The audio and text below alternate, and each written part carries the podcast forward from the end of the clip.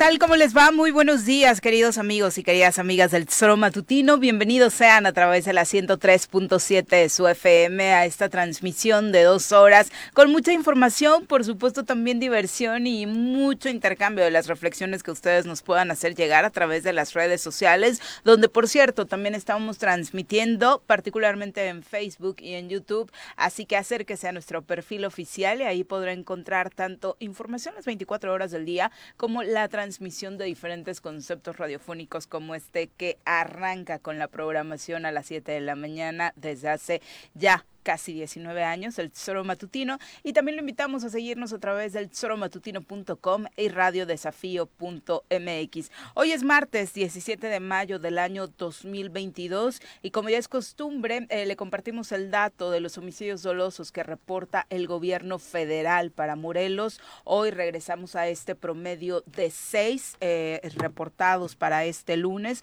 dos de ellos en Tlaquiltenango, uno más en Atratlaucan, hay dos más reportados en Jutepec y uno más en Miacatlán, subiendo por supuesto este promedio, particularmente eh, el día de ayer, salvo este caso extraordinario que se da en Guanajuato, que de verdad el tema de la violencia en esa entidad, al menos en el último par de años, ha sido una constante eh, y, en crecimiento, 17 homicidios eh, dolosos reportados en Guanajuato siete en la Ciudad de México son los que nos superan a Morelos con las consideraciones respecto al territorio que siempre hacemos. Mi querido Pepe, ¿cómo te va? Muy buenos días. Al territorio y a la cantidad de habitantes. ¿no, sí, sí, claro. Buenos días, Vidi. Buenos días al auditorio. Gracias por acompañarnos. Estamos listos para poder, como bien decías, estar compartiendo con ustedes este espacio de información, también de entretenimiento. Y pues, este, pues duele, cada día duele desafortunadamente el que sigamos teniendo esta constante, que son eh, el promedio de seis asesinatos al día en el estado de Morelos, por desfortuna para de todos nosotros, pero pues bueno, ayer el mismo fiscal salía eh, a dar una rueda de prensa, Viri, en donde ya ves que salió esta causa que era el justiciero, supuestamente, este, Lo único que nos Faltaba, ¿no? Sí, sí, sí. Este, eh, ellos mencionaron que iban a realizar juntamente los estudios de grafoscopía para ver si la misma eh, era el mismo tipo de letra la que se encontró en dos cuerpos hace unos días. Ayer pudo corroborar el fiscal que a través de esta investigación que se ha realizado desde la Fiscalía, eh, pues obviamente sometiendo estas eh, lecturas a análisis, pues corroboran que no, que, que, la, que las letras son de personas distintas, que no hay un justiciero y que atribuyen justamente esta situación a gente que sigue en esta disputa por el territorio del estado de Morelos. Sí, y desafortunadamente también con el ánimo de algunos de generar aún más terror, como si no fuera suficiente con lo que estamos viviendo. Eh, Morelos no necesita un personaje que genere más miedo, porque incluso algunos de nuestras propias autoridades ya no lo generan. Y la, la atrocidad con la que se viene dejando cuerpos por las calles en este estado, pues por supuesto hace que no sea necesario ningún mensaje extra para que los morelenses tengamos miedo de salir a las calles, de comprar algún nuevo bien, porque ya sabemos que incluso en esos momentos también eh, podemos ser víctimas de algún delito. Eh, eh, qué bueno que se aclara por parte del fiscal y también se aclaró lo de la foto, ¿no? Que por ahí había algunas dudas respecto a si era o no, pues fidedigna esta foto que circuló por parte del gobernador Cuauhtémoc Blanco con algunos criminales y sí, también confirma en esta rueda de prensa de ayer el fiscal general del estado que no hay ninguna duda de que esta foto es real, que creo que ni siquiera el propio gobernador lo había puesto en duda, ¿no? Él decía, mm. bueno, me tomo fotos con muchas personas y esa es una de ellas. Nunca eh, el propio protagonista de la imagen dudó de que la veracidad de esta fotografía. Sí, nada más dijo, yo iba pasando por aquí, ¿no? Por la iglesia este y me tomaron esta foto. sí, curioso, muy curioso. Lo vemos muy seguido en misa. Son las 7 con 8, vamos a saludar a quien nos acompaña hoy en comentarios. Ladies and gentlemen, llegó en esta esquina de la cabina del Zor Matutino el terror de Juan José Arrece, el amigo de todas las colonias de Cuernavaca, águila de nacimiento, merengue por adopción y vaquero por decisión, un político de altura. Él es Francisco Paco Santillán.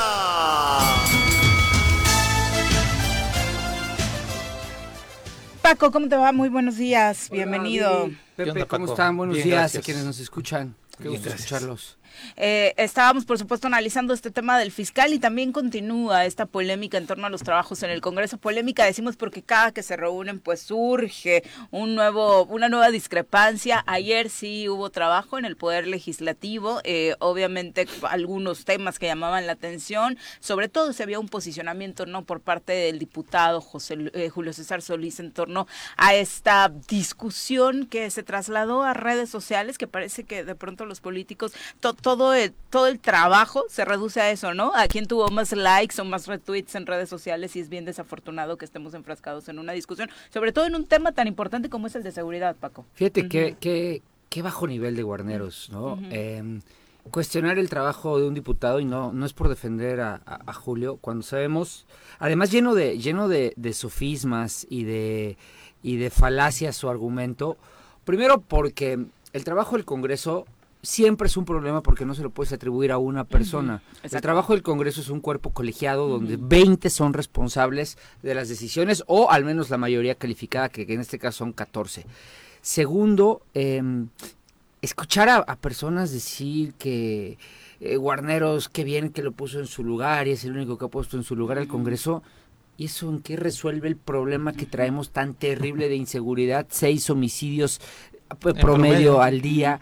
Imagínate nada más. Eh, y, y todos celebrando, ay, mira qué calladón de boca, no sé. Bueno, todos los aplaudidores, ya te la sabes, ¿no? O sea, yo, yo no voy a hacer referencia a ningún calificativo grosero contra amigos de los medios de comunicación, porque al final cuentas somos amigos, pero lamentable la posición de defensa, eh, la manera en la que quieren salir a defender a Guarneros, como, como si hubiera dicho la verdad, como si, ay, mira qué bueno que le contestó. Capela también nos contestaba y nos y, lo linchaban. Y, bueno, y además eran dos momentos, ¿eh? porque cuando estuvo la legislatura ah. anterior a la mía, esa era más blandengue. Cuando llegó la, la mía éramos más centrones, la verdad, y, ahí está la comparecencia de Capela en el ante el pleno del Congreso, con público en el Congreso. Así es. Y y le entrábamos al, quite, ¿no? Y Capela sí llevaba fotos de, de, temas delicados de algunos diputados. Se daba un debate, pero pero se daba presencial, se daba debate real, se daba debate mano a mano, ¿no? O sea, si, si lo que quieres es debatir, se debate. Ahora con tweets que, califican la labor del Congreso, me parece que yo, yo veo un Guarneros que ya sea Cuauhtémoc, ¿no? Un Guarneros bravucón, peleonero, pero sin razón, ya sin lógica, sin, bueno, no sé si alguna vez la tuvo, sin, sin capacidad para, para, para explicar una cosa muy sencilla la seguridad en Morelos es un desastre, es tu responsabilidad, nada más, no es responsabilidad del Congreso, no mientas, la prevención no es responsabilidad del Congreso, no hay nada que el Congreso pueda hacer, se, le se les ha dado más y más dinero, me encantaría ver que alguien pudiera darnos el dato de cómo ha crecido el dinero que se le ha dado a la Comisión Estatal de Seguridad Pública y van a ver que, aún así sigue siendo el pretexto. se le da más dinero y eso no ha solucionado absolutamente nada. El, el comisionado Guarneros, con todo respeto, pero habría que decírselo de frente, en tribuna, ojalá algún día pudiera decírselo en tribuna, es un inútil. Un inútil que no sirve para nada. Ya no te va a tocar, ¿no? Ojalá me toque. Todavía tengo esperanzas. ¿Sí? Ah, un mesecito, un mesecito. no, no, no es cierto, Pero, pero, pero el tema es decírselo de frente y decirle, es un bueno para nada, que no vino aquí a hacer nada, no vino aquí a resolver un solo problema y su pretexto es, el Congreso no hace nada. ¿Qué? ¿Qué tiene que ser el Congreso? ¿Darle más dinero del que ya le dio? No, ir a recorrer las calles. También dijo que no los ha visto hacer el trabajo ah, no sabía, ¿no? sabía que él votaba aquí. No sabía que él era del distrito, de algún distrito de Cuernavaca o de Morelos. O, para exigirle ese tipo de cosas a un diputado. Insisto, no es defender a ultranza al diputado. Pero yo que he estado de ese lado y también he estado en el Poder Ejecutivo, eh, me parece brutal el argumento que da me parece de muy bajo nivel. Me acuerdo cuando tomo protesta como secretario del Trabajo, las palabras de Capela, que fue el primero que llega a felicitarme, y es, eh, ahora te toca ser pato. Porque lo usual es que el Congreso, es que el Congreso sea quien señala al Ejecutivo. ¿Cuándo habías visto que el Ejecutivo se tome atribuciones ciudadanas de señalar al Congreso? Terrible. creo que lo dices con todas las letras, Paco, y además eh, la, la otra es, ¿dónde está Guarneros?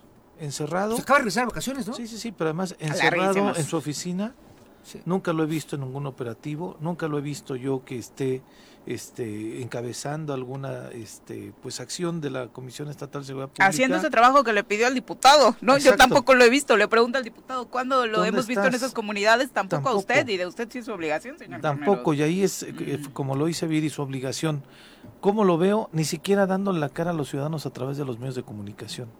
No dando un informe semanal, no dando un informe de lo que pasó. ¿Por qué no nos dijo qué es lo que se pasó? ¿Por qué 11 muertos, 12 muertos este fin de semana? ¿No? Le contestó al diputado. No nos dijo a los ciudadanos tranquilícense, nosotros estamos haciendo nuestra labor, este sí detuvimos a tres personas a partir de esto, ¿no? O pudimos prevenir estos tantos delitos, no, absolutamente nada. Nada. Nada, nada, nada. Y este es una es un absurdo el tema de que pues de qué sirve que tengamos un comisionado estatal de seguridad pública muy valiente para contestarle a los diputados, pero muy encerrado en, la, en su oficina para responderle a los a la delincuencia a la delincuencia exactamente. Sí, porque esa bravuconería con los diputados ya la habíamos visto en las comparecencias, ¿no? Así es. El tono este en el que parecía más defender su eh, investidura que el propio trabajo que está realizando, porque ya sabemos que la estrategia que hay en Morelos, pues realmente es muy difícil de defender respecto a los resultados que ha estado dando, pero este comunicado no hace más que trasladar, ¿no? Ese mismo lenguaje bélico que llevó al Congreso cuando le ha tocado participar por ahí. Sí, y que no resuelve nada, ¿eh? porque al final de cuentas da coraje, eh, pero los que, otra vez, los que están en medio son los ciudadanos, porque, ay, qué bonito respondió. Algunos amigos míos periodistas diciendo, sí, es el único que los puso en su lugar. ¿Y eso qué? O sea, que, ah, que ponen en su lugar, que, no, lo, que tampoco lo creo, ¿eh? Pero eso ese es su trabajo. Sí, ¿no? Su trabajo es poner en su lugar a los diputados. Su trabajo es señalar el, el, trabajo de los diputados. Su trabajo es ver qué comunidades visitan los diputados. Su trabajo es ese. Es, es, es, es, es, patético la, la, la, respuesta porque además se ve que les caló. Eh, yo lo dije aquí, ¿eh? A mí no me parecía una buena idea la de Julio. No me pareció una buena propuesta. Yo no dotaría de tantas facultades a la fiscalía, eh, tanto de prevención como de procuración. Me parece que rompe el esquema eh, contractualista, democrático de nuestra constitución. Pero, pero es una propuesta. Es una propuesta en un mar en donde no hay nada, no hay estrategia de guarneros, no hay estrategia de, bueno, Blanco es un acompañante ahí nomás este de fotos, eh, no hay absolutamente nada. Él pone una propuesta en la mesa y la respuesta es muy agresiva en contra de él por esta propuesta. Y dices, bueno, ¿Qué les pasa? O sea, si la labor, eso sí es labor del Congreso, hacer propuestas y decidir el Pleno si lo aprueba o no. Ellos tienen una mayoría que les, no, una, una minoría que, pero que les permite bloquear las decisiones del Congreso. Una minoría que, que, tienen medianamente asegurada.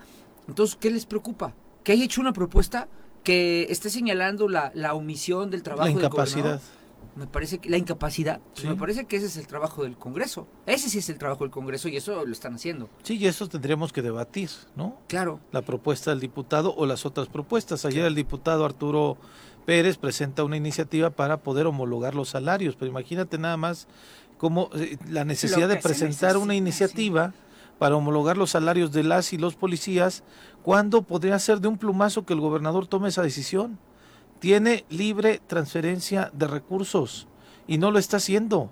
Entonces, en esta, eh, justamente cuando en el comunicado menciona, cuando hemos visto que el diputado destina recursos, pues ustedes tienen la capacidad. El Ejecutivo, junto con este grupo minoritario de diputadas y diputados, bloquearon la posibilidad de tener un presupuesto orientado hacia una política distinta en muchísimas áreas, no solamente en seguridad. Ahorita el gobernador y lo digo con todo respeto al diputado Arturo Pérez, que me parece que hace la, la propuesta como una muy buena intención para que quede ya como ley, o sea, ya sea obligatorio. Sí, no pero me parece, sí, del gobernador, pero me parece que el gobernador tendría, si tuviera la voluntad, debería tener la obligación y tiene la posibilidad de poder de un plumazo decir vamos a darle un buen salario a los policías y ni siquiera eso. Y es que acabas de decir algo fundamental, Pepe, es muy importante dentro de este esta contestación falaz, eh, sofista, Cuauhtémoc no sabe lo que es sofista, pero que le explique quién podrá ser. Reduzcámoslo en un boletín muy mal redactado. Sí, sí, este, alguien que le explique pues ahí lo que quiere decir. Llena de mentiras. Eh, o bueno, de verdades a medias. En lo que contestó Guarneros. ¿Por qué? Porque culpa de que no le dan más presupuesto a seguridad. Solo han aprobado esta legislatura o tratado de aprobar un presupuesto. Sí. Y quien lo bloqueó es el grupo que les rinde pleitesía al gobernador, el grupo que está echado a las piernas del gobernador, ¿sí? Entonces, fíjate nada más todo lo que la- las mentiras que son capaces de decir, porque lo culpa de, o sea, que no visita co- comunidades, ay, cabrón, ya es de los de ya es de los de mi distrito, ¿no? A mí me decían, trabaja, cumple y regresa, ¿no? Sí. Este, ya ya ya está ya está más exigente que los líderes de mi colonia. Eh, le dijo que no le dan presupuesto de seguridad. No mienta, el presupuesto lo bloqueó el grupo que, que le responde a su gobernador. Así es. No y sé el cómo propio venía, gobernador. no sé cómo venía en materia de seguridad, la verdad no no no lo conocí, la- no conocí la propuesta original que, que no pasó, pero la blo- pero lo que sí sé y es po- dominio popular es que la bloquea el grupo que está pegado a las faldas del gobernador. Es, es un decir, ¿eh? o sea, no vayan a tomarme mala expresión, por favor, Nat, discúlpame. Este, y tercero que A los tacos del gobernador. a los sí, al- exacto, Sí, a la- va- va- hablando de fútbol, Sí. sí. eh, y, la, y la tercera es que no explica a final de cuentas la pregunta real, es cómo o qué, en base a qué puede defender o contradecir la propuesta del diputado. El diputado solo dijo, a ver, pasemos de prevención a fiscalía.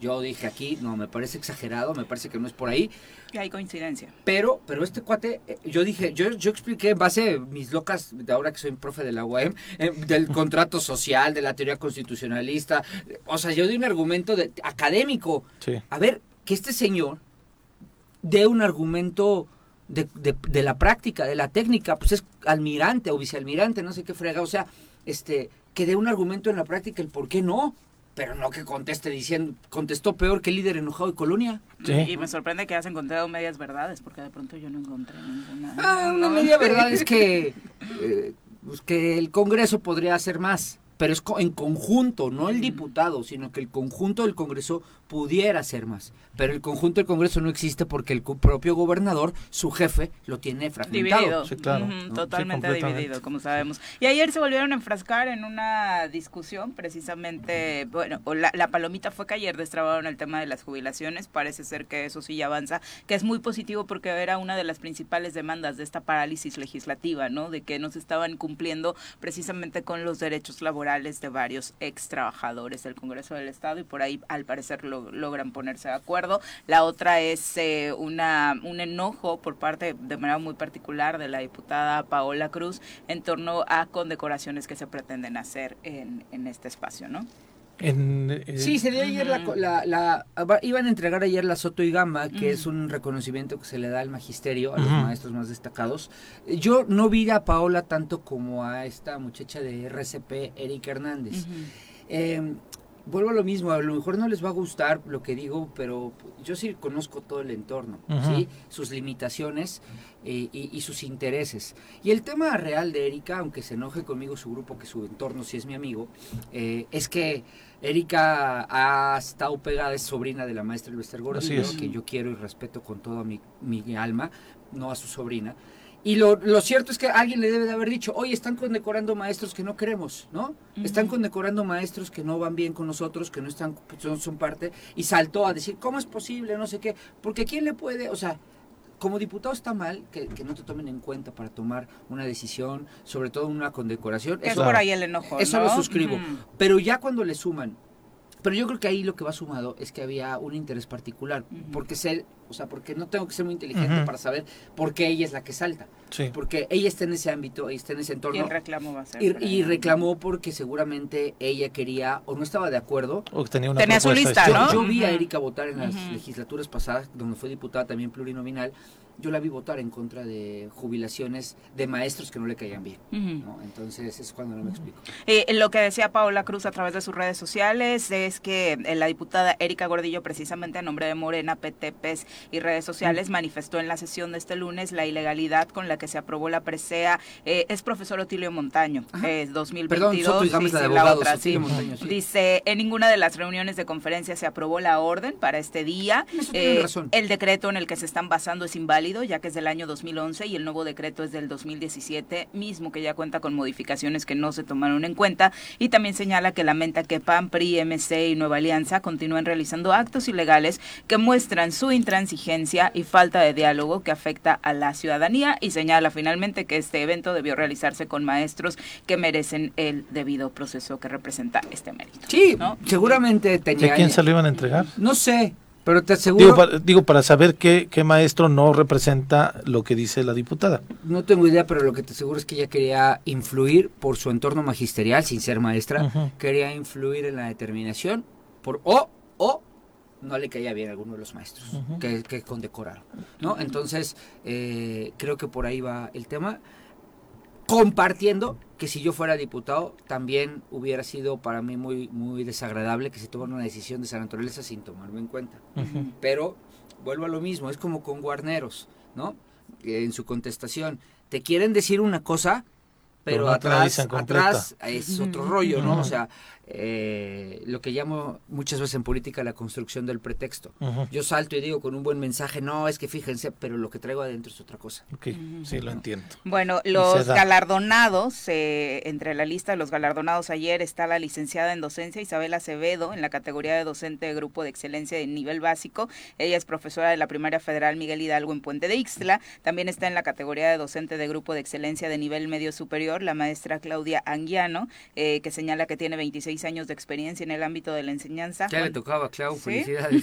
el rubro de docente de excelencia con perfil de investigador está para Olivia Gómez de la Facultad de Derecho y Ciencias Sociales de la UAM. En la categoría docente de excelencia en funciones directivas y gestoría social se premió a las profesoras Clara Flores de la comunidad educativa de Yautepec y Odilia Angulo, docente del grupo de nivel básico de la Escuela Federal, eh, Secundaria Federal General Emigdio Marmolejo en Tlaltizapan. O sea, variadito en diferentes municipios, no Sí, centralizado. no fue centralizado en. Cuernavaca. No, no hubo nadie de Cuernavaca. No, no sé. Ahora que soy profe de la UAM voy a La habría que de la- habría que contrastar, ¿no? El ¿Cuál es la lista voy. que tenían en la siguiente? Ándale, postúlate Voy a, voy de una vez. gano el mismo Ya año sé la quién. Soto y Gama Yo sé y la, quién. y la Autilio Montaño. Yo sé quién no va a votar por ti. Uno, eh, Tlacuache. No hay, no hay problema. Los demás yo creo que sí, los, con- los conquisto. Qué barbaridad. Bueno, son las 7 con 26 de la mañana. Nos vamos a nuestra primera pausa. Esperamos sus comentarios. Le decíamos en las redes sociales y también en cabina. Nos pueden marcar al 311-6050. 7 con 32 de la mañana, gracias por continuar con nosotros. Le comentábamos de estas declaraciones dadas a conocer ayer por parte del fiscal general del estado de Morelos, Uriel Carmona, en varios sentidos. Uno de ellos en torno a este supuesto personaje que firmaba como justiciero, pues algunos de los mensajes que se dejaron eh, pues al lado de cuerpos eh, de personas que aparecieron sin vida. Sí, así es. De más de una persona, entonces no podemos hablar de que se trate de alguien eh, en específico, sino más bien de un grupo, de un grupo criminal que está haciendo este tipo de actividades, cuando menos en dos ocasiones. Y bueno, pues eh, es constitutivo de delito, ahí se trata de homicidios, nadie puede hacerse justicia por su propia mano, en un Estado de Derecho eso no se va a permitir. Estamos investigando y vamos a dar con los responsables. Pues ahí está, no una persona, por eso eh, hacia esta eh, es- esta puntualización, Puntualización. en torno a que no era la misma el mismo tipo de letra, que en los análisis grafológicos se había determinado precisamente que no se trataba de la misma persona, pero no descarta que si un grupo esté pues haciendo este eh, sembrando terror de esa Sí, forma, sí, ¿no? porque además sí circuló así, Ujú. hay un justiciero haciendo todo el rollo, entonces Que qué mal que empecemos a ver como héroes de nueva Sí, cuenta, ¿no? Sí. Eh, a este tipo de personajes más allá de cualquier que de pronto decías tú, tal vez era como un mensaje de miedo, el otro de pronto la gente es como para justificar, ah, pues sí, lo mataron entonces porque era, este, andaba en malos pasos, bien lo decía ya el justiciero y demás. Yo le recuerdo quitan- mucho, recién eh, pasó lo de Beltrán Leiva en Cuernavaca, muchos decían, no, es que bueno, mínimo él limpiaba la ciudad, mínimo con él no teníamos este tipo de delitos menores porque mantenía tranquila la delincuencia común. Era, eh, eh, eh, escuché a algunas personas decir, era el mejor secretario de seguridad que pudo haber tenido eh, Morelos por la limpieza que hacía. De verdad, no, no podemos, creo que, empatizar No, con gente de la delincuencia organizada Así en ningún sentido. ¿no? Y luego el, el otro audio que les queremos compartir es justamente cuando un medio de comunicación le hace la pregunta específicamente sobre este esta fotografía del gobernador a inicios de año. De última hora nacional, ¿cómo van las investigaciones por la fotografía del gobernador con líderes del crimen organizado? Gracias por la pregunta, Miguel. Ese es un tema muy, muy delicado. Se me reporta que esa investigación tiene eh, avances importantes. Cuando menos se encuentra ya establecido forensemente la identidad de las personas que aparecen en esa imagen. Sabemos ya con base en, en tema científico, con, con base en, peritajes, que las personas que aparecen ahí sí son, sí corresponde a, fotografías eh, indubitables con las que se, que se encuentran en los registros de esta fiscalía y también sabemos, también ya acreditado científicamente, que no se trata de un montaje y otros avances que no es posible compartirlos por la reserva de la investigación. Sin embargo, pues daremos puntual cuenta a la sociedad. Ahí la, la, la, voz del fiscal ratificando esta pues delicada, así lo menciona también, delicada investigación que se realiza a partir de la aparición de esta fotografía a inicios de año. Exacto, y dentro de estos eh, asesinatos que han ocurrido en los últimos días, ayer justo el doctor Francisco Bermúdez eh, denunciaba, como muchos otros integrantes de la comunidad médica en Morelos, el asesinato de un joven médico residente víctima de un asalto al robarle su auto en Yautepec eh, y se pregunta hasta cuándo parará la violencia. Es parte de estos seis que no mencionabas. Hay, no hay desafortunadamente un sector que se salve. Nada, nada, y pero, a ver, eh, a mí me gustaría preguntarle al, fiscal qué procede posterior a este tema, porque, a lo mejor, porque está claro que el gobernador estaba reunido. ¿Al de la fotografía? Sí, al del tema de la foto. Estaba reunido con tres presuntos delincuentes, otras personas señaladas por su pertenencia al crimen organizado. Es que algunos ni siquiera presuntos, ya, ya, está, bueno, ya hasta se murieron por, por este rollo, ¿no? Eh, y así se queda. O sea, ya. No, ah, no, pues sí, chido, o sea, tus fotos, tú eres Cuauhtémoc Blanco, pues es cierto que te tomas fotos con él. El otro día me apareció una foto con él. ¿no? ¿Con cuál? Cuando era candidato por Cuernavaca. Los dos, bueno, yo por un distrito y él por la alcaldía. Coincidieron en un evento de sí, campaña. en MBS. Eh, ah, con el novio de Juanji. Este, el exnovio, ex, exnovio. Ex. El exnovio de Juanji. y este y sí dije, la voy a borrar, cabrón. No voy a hacer que luego. ¿La tenías en Facebook? Sí, no, no, no. Me salió aquí en mis, en mis, en mis fotos. historias? No vayan a decir que yo me junto con líderes de la delincuencia. ¿No? No sé si organizada o desorganizada, pero no vaya a ser. ¿no? pues yo, creo que si hay una investigación a fondo y se encuentra un vínculo eh, más allá de la fotografía, ¿no? este, pues lo que tendría que hacer sería un juicio de procedencia como el que solicitó la Fiscalía Anticorrupción. Y a ver si el Congreso ya, ya, ya, sesiona, aunque sea para que...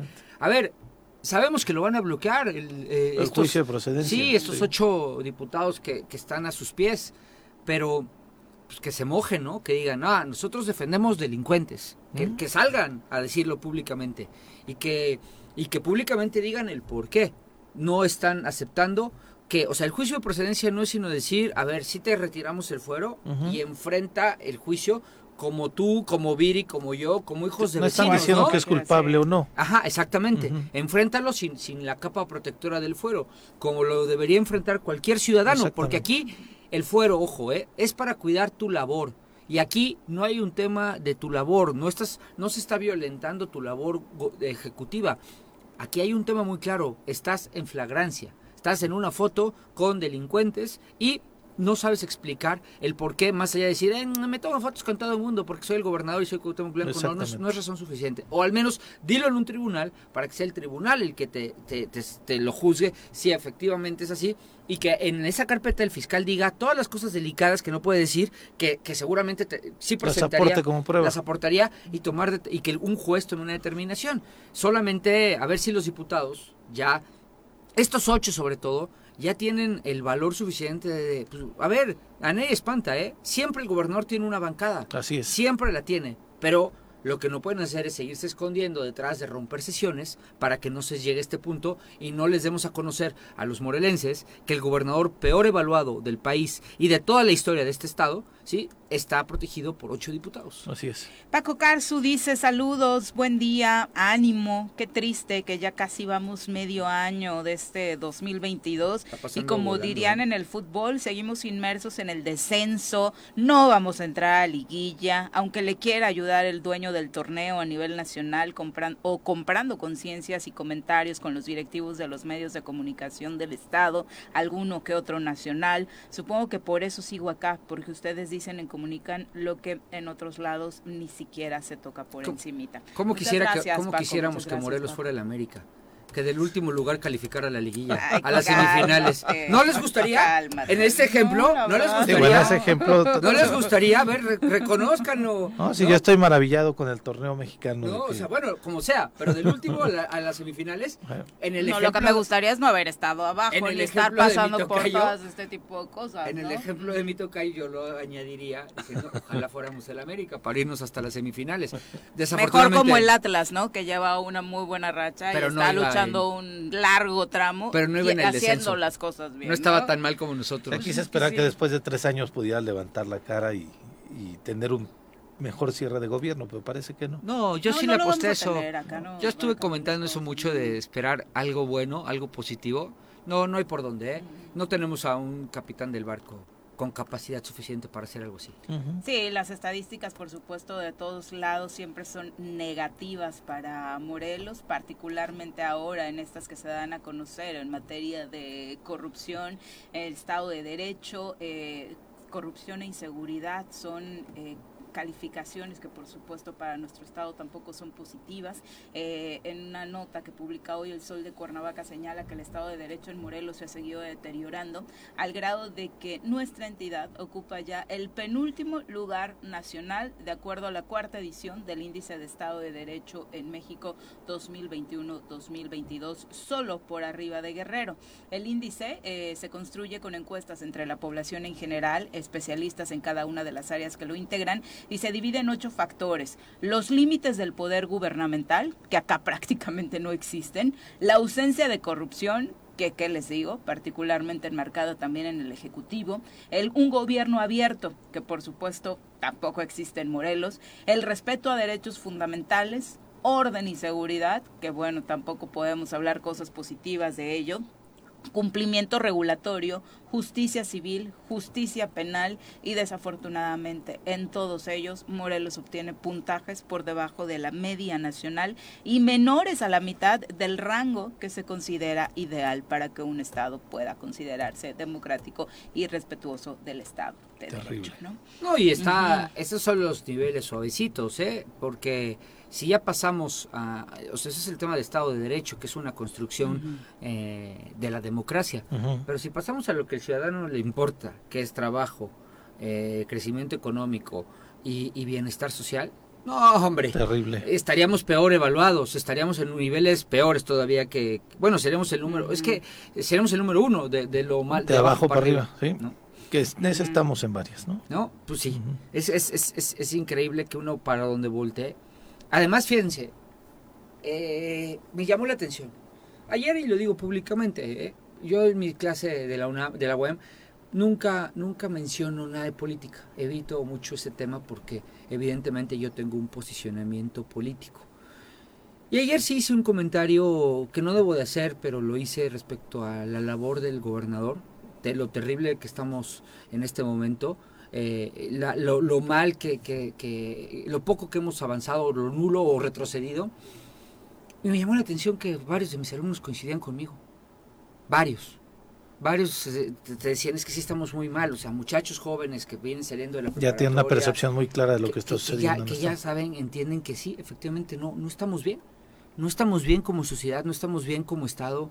eh, nos encontramos en un momento muy triste porque el gobernador no ha hecho más que, bueno, el que cobra el gobernador no ha hecho más que dividirnos. Y por un lado están eh, los beneficiarios de su gobierno, que son muy pocos, es su grupito, eh, su, camarilla de cuates, todos ellos foráneos. Y del otro lado estamos todos los que sí somos de aquí, que nos vamos a quedar con este paquete, que no nos vamos a ir de este estado, que aquí nos vamos a, a morir si Dios lo permite, y que vemos cómo se hunde el barco. Desafortunadamente. Ya este cuate sabe perfectamente que ya está listo para brincar otro barco. Y, y con toda la, nada más lo escucho hablar lo escucho hablar y es un la desfachatez, la arrogancia, el cinismo con el que habla, cómo señala a todo mundo, cuando sabemos perfectamente que no hay mayor corrupción que la que él representa, pero que cree que porque sale a decir, ay, es que, es que todos son corruptos y Graco y no sé qué, le vamos a creer de verdad, ojalá algún día el mensaje... El problema es que algunos le creen. El mensaje, pocos ya, Ibiri, mm, pocos, pocos. Eh, eh, por eso es la evaluación. A ver, no sale de los últimos lugares en las encuestas. A lo mejor es que Monreal es, es, es, bueno, es que Zacatecas... Entre los gobernadores. Es un polvorín. Zacatecas está ahorita en un polvorín, en un estado también. Vamos a, a, entrevista, ya nos acompaña a través de la línea telefónica el diputado Julio César Solís, a quien recibimos con muchísimo gusto esta mañana. Diputado, ¿cómo te va? Muy buenos días. Hola, muy buen día. Muy bien, muchas gracias, Viri. Saludo con mucho gusto. También por ahí escucho a Paco y a Pepe, creo, ¿no? Desde Hola, Julio. Eh, Buenos días, amigos. Pues varios temas que comentar, diputado, particularmente este en el que obviamente los morelenses han estado prestando atención, que ha sido una discusión generada a, partir de una respuesta del comisionado estatal de seguridad, eh, José Antonio Ortiz Guarneros, en torno a unos tweets en los que hablabas de, por supuesto, no seguir con este o, o analizar este esquema de seguridad que se está llevando a cabo en Morelos con nulos resultados. Pues la verdad es que me da tristeza que este desde las CES se ocupen de estar contestando eh, este tipo de, mensajes, ¿no? Y no se ocupen en estar eh, pues atendiendo la necesidad de seguridad. Nada más este fin de semana 18, 18 muertos en Morelos. 18 muertos y no sé cuántos heridos. Entonces, en vez de estarme contestando a mí, creo que se deberían de estar estableciendo las estrategias correctas en materia de prevención del delito. O contestarle a las familias que pierden a sus hijos, que pierden a sus hermanos, que pierden a sus padres por la, inseguridad que vive el día de hoy Morelos. La verdad es que es, muy triste. Yo, la verdad, respeto mucho al almirante Guarneros. Creo que es una persona con una formación muy sólida, muy disciplinado, muy capaz. Sin embargo, eh, no se están cumpliendo las expectativas. Y, no es un tema que yo esté inventando, pues vamos, es un tema que es evidente, no se puede tapar el sol con un dedo, desde luego les molestan mis comentarios, sin embargo, eh, todo esto también nace a partir de la iniciativa que yo presento y que ni siquiera se han dado eh, a la tarea de estudiarla, de revisarla. Si al final del día pues es una iniciativa que no es viable, está bien, no pasa nada, pero discutámosla, probemos un nuevo modelo, porque el día de hoy el modelo que se está aplicando no sirve, no sirve. Viene de ahí, viene de ahí esta diferencia, este enojo que se nota muy fuerte en el comunicado y, particularizado contra ti. Sin duda, sin duda, yo estoy convencido porque conozco muy bien al almirante Guarneros y es un hombre, pues, este, mucho más, eh, vamos, mesurado, ¿no? Es un hombre mucho más este consciente, maduro, eh, que estoy seguro que más bien lo invitaron a que me contestara, ¿no? Eh, no sé si ustedes recuerdan que comentó el gobernador que era una ocurrencia, cuando pues estoy seguro que difícilmente lee una hoja que le ponen al frente, pues eh, yo creo que no va a leer la ley, este, entonces sin, sin conocerla, pues se atrevió a decir que pues era una una ocurrencia, ¿no? Y en ese sentido, pues ustedes recuerdan, yo tuve que hacer por ahí un par de aclaraciones donde seguramente pues tampoco le gustó. Y yo creo que es por eso que eh, invitan al almirante no a, pues a que me conteste. Sin embargo bueno pues con el almirante pues yo sé que eh, al final del día pues no tiene las herramientas suficientes efectivamente. Este carece de elementos de, seguridad eh, carece de herramientas tecnológicas en fin pero lo que es un hecho, pues es lo que sucede todos los días, eso no lo podemos ocultar, y es precisamente eh, por una estrategia que el día de hoy no funciona en el Estado de Morelos en materia de prevención del delito. Pero les está echando la culpa a ustedes, diputado. Parte de lo que señala es que eh, en tus manos tienes, por ejemplo, el tema presupuestal. No has, no has ido a visitar las colonias, hijo, ¿por qué no vas? le cuestione a los diputados de Morena, que fueron los que no aprobaron el presupuesto. Nosotros incorporamos 300 millones de pesos adicionales a los que ya tiene en este momento la, la CES 300 millones precisamente para la compra de patrullas, para la emulación de los salarios, para la reparación de las de las este, cámaras. y el gobernador del estado le instruyó a los diputados de Morena y sus aliados de que no asistieran el día que se aprobó el presupuesto para el 2022. Que le pregunte a ellos y que le pregunte al gobernador por qué eh, tomó esa decisión. Fíjate, Julio, que eh, ya, ya ahondamos mucho en este tema al principio del programa, ya más o menos muchos de los argumentos que hemos dicho son similares a los que tú, a lo que tú nos dices. Sí nos llamó mucho la atención que yo, yo no conozco a Guarneros, eh, yo reconozco tu, tu, tu, madurez y tu prudencia para, para mm, cómo le contestas aquí a, a él, pero a mí sí no deja de llamar la atención que sale toda la camarilla de amigos que tiene, amigos lo pongo entre comillas, este comunicólogos, opinadores y de todo, a tratar de defender la ultranza como si el problema de la inseguridad fueras tú o como si el problema de la inseguridad recayera en ti o siquiera yo decía aquí en el Congreso, porque el Congreso es un cuerpo colegiado, no depende de una persona, son 20 los tomadores de decisión. Entonces decíamos que ese, ese comunicado está lleno de falacias, de, de verdades a medias, de, de, de señalamientos que tratan de desviar la opinión pero porque porque desde luego no, no, no, entendí nunca, pues tú qué, ¿no? Tú nada más hiciste una propuesta que aquí mismo yo dije, a mí no me, yo no coincido con tu propuesta, me parece que violenta unos esquemas de la división de poderes, de la, de, de la teoría republicana en nuestro país, pero ya, ya, hiciste una propuesta y en lugar de que te claro. contesten con una contrapropuesta, te contestan señalándote a ti. Exacto, y, y la verdad es que eh, como tú lo dices, precisamente, en vez de estar buscando soluciones, estamos buscando culpables. Uh -huh. Este, yo invito de verdad eh, a ti mismo, que yo sé que tú eres un estudioso del derecho, a las cámaras, este, a las barras de abogados, en fin, a que se discuta la propuesta y si finalmente no es viable, a lo mejor en ese ejercicio podemos encontrar una solución entre todos. Sin embargo, pues los medios pagados por el gobernador del estado, que son muchos, porque gasta más en pagar eh, por, para su imagen, para medios de comunicación, que precisamente en obra pública, en, eh, en, obra pública o en infraestructura para seguridad pública, que solamente gastó 13 millones de pesos el año pasado. Entonces, pues eh, la verdad es que yo ya sabía que iba a venir pues esta, eh, vamos, pues este, este ataque, sin embargo, lo vuelvo a decir, no me voy a quedar callado porque es mi responsabilidad porque nosotros somos precisamente el contrapeso del Ejecutivo Estatal. Yo tengo una gran responsabilidad, la asumo desde luego desde un la he asumido desde un principio y no voy a quedar callado, aunque le duela, aunque no le guste, pero lo peor es que no se generan precisamente nunca un espacio de diálogo, sino yo yo lo mencioné, este yo estoy nosotros estamos dispuestos en el Congreso del Estado a sentarnos a platicar para buscar las soluciones. Sin embargo, lo único que encontramos de vuelta son acusaciones, son denostaciones, es este eh, arrogancia. Entonces, bueno, pues si no se quieren eh, sentar a platicar, pues no, yo no me voy a quedar callado desde luego, sobre todo porque como muchas veces lo hemos dicho, somos de aquí de Morelos, aquí están nuestros hijos, aquí vamos a seguir viviendo y a ellos no les importa porque un día se van a ir de aquí y van a dejar el estado peor eh, de lo que se encuentra en este momento. Julio, en, en, ese sentido, y justamente te adelantaste casi a la pregunta que iba a hacer, de este llamado que ha hecho el mismo presidente del Congreso del Estado, Francisco Sánchez, de poderse reunir y poder generar una estrategia de seguridad y buscar una solución juntos.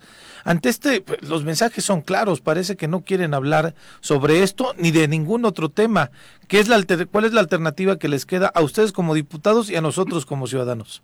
Yo creo que los ciudadanos también debemos de hacer conciencia y presionar precisamente en el Congreso del Estado.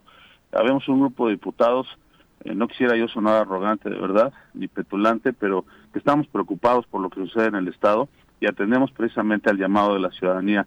Y hay un grupo de diputados que solamente está eh, pues haciéndole el trabajo y el caldo gordo al gobernador, eh, aun cuando haya propuestas en el Congreso y ustedes lo pueden ver, el día de ayer tuvimos sesión y aun cuando se presentaron las diputadas del G8 y de Morena, eh, todo lo que nosotros aprobamos o lo que nosotros proponemos, aun cuando sea positivo, es, estuvo, se llevó a cabo la entrega de el galardón este por el Día del Maestro, se pusieron a que se entregara, en fin, entonces yo creo que la sociedad también tiene que advertir quiénes estamos trabajando del lado de la sociedad, del lado del pueblo y quiénes no. Y hay que exigirles, hay que exigirles porque todos nosotros eh, representamos al Estado, representamos a la sociedad. Entonces tenemos que hacerlo pues con, con responsabilidad y desde luego atendiendo precisamente a las necesidades de la gente, no atendiendo a las necesidades y a los gustos y los caprichos del gobernador. En este, hace un instante mencionabas que tu, tu iniciativa estás dispuesta a debatirla con especialistas, a, con barras de abogados, con, con asociaciones civiles. ¿Estás pensando hacer una convocatoria así? Sí, yo creo que sí, precisamente para pues dejar claro que al final del día eh, es una propuesta, es, es precisamente eh, una aportación eh, que puede ser viable o no, eso se puede discutir, pero que a partir de eso se puede construir junto con asociaciones, junto con las barras, eh, una, una opción viable, una opción que desde luego sustituya a la que el día de hoy pues no funciona. Entonces, lo estaremos este en estos días estaremos convocando seguramente en el Congreso del Estado este para que todos aquellos que se oponen y que dicen que bueno, pues no es viable, no es constitucional, etcétera, pues abramos el, el espacio de debate, ¿no? Y desde luego pues invitaremos al ejecutivo estatal para que se sume eh, pues para ver si tiene el interés o no de participar en ello, que al final del día pues es su, es su responsabilidad, ¿no? En esta respuesta que le haces al gobernador en un video que, que sacaste en tus redes sociales, mencionaste incluso el gobernador eh, con esta fotografía polémica que, que pues, se dio a conocer a través del Sol de México. Ayer el fiscal eh, ratifica que la fotografía es verídica, ratifica que es un tema muy delicado y pues este menciona que las investigaciones eh, continúan. ¿Qué opinión te merece? Pues imagínate nada más, o sea, es un, es un hecho que se juntó, se reunió, tuvo una reunión, un encuentro con eh, gente del crimen organizado y es quien el día de hoy nos gobierna y que con todo el cinismo y a veces sarcasmo menciona que existen este políticos narcopolíticos. Pues no podríamos precisamente este quitarlo de ese de ese grupo si es que existiera como narcopolítico porque bueno pues es evidente que tuvo una reunión con ellos y es gente del crimen organizado. Entonces, nada más imagínate, en manos de quién podríamos estar. Hay que esperar que concluyan las investigaciones, pero creo que, se, creo que es algo terrible, sobre todo porque pues durante los tres años de gobierno de Cuauhtémoc Blanco ha ido en aumento este pues todo este, todo este desastre en materia de seguridad y, y yo lo que decía el fin de semana no es posible que normalicemos eh, la violencia de ninguna manera en contra de nadie, en contra de las mujeres, en contra de los jóvenes, de los niños, no es posible. Entonces, si esto no lo ve el gobernador del estado, pues tenemos que levantar la voz para que lo vean pues también en la federación, ¿no? Porque parece que en la federación pues también tienen otros datos. Oye, Julio, ¿y el juicio de procedencia? Pues mira, estamos ahorita atorados con el tema de la, de la Junta Política de Gobierno. Nosotros esperamos que en los próximos días ya podamos eh, avanzar, pero desde luego, bueno, pues eh, es un tema que se tendrá que discutir de manera completamente imparcial, objetiva, eh, habrá que analizar si hay elementos suficientes, eso pues te garantizo que de parte del, del legislativo y sobre todo del G11, pues no hay pues una eh, una consigna, no hay este una valoración eh, previa a, lo que podamos discutir cuando tengamos los elementos. Entonces, pero sí creo que es importante que la sociedad este, pues quede satisfecha y saber que eh, el gobernador del estado pues, es una persona honesta y que se conduce dentro del marco legal y si no es así, bueno, pues iniciar el juicio, ¿no? Definitivamente, Julio. Y solamente eh, saber, como encargado de la Comisión de Seguridad en el Congreso, en algún momento nos compartías que de alguna u otra forma había comunicación con el, el vicealmirante Guarneros. Hoy en día, ¿desde hace cuánto no tienen comunicación? O a pesar de todo esto que estamos conociendo públicamente, hay eh, por ahí encuentros. Pues mira, insisto, el almirante tiene todo mi respeto. Mi punto de vista muy personal es que eh, tiene ahí un par de asesores, sobre todo en particular una persona uh -huh. que le habla al oído, que desde luego pues, el almirante Guarnero le hace mucho caso, pero que es el que tiene, eh, el, el que está más aturdido y el que tiene el rumbo mucho más perdido, ¿no?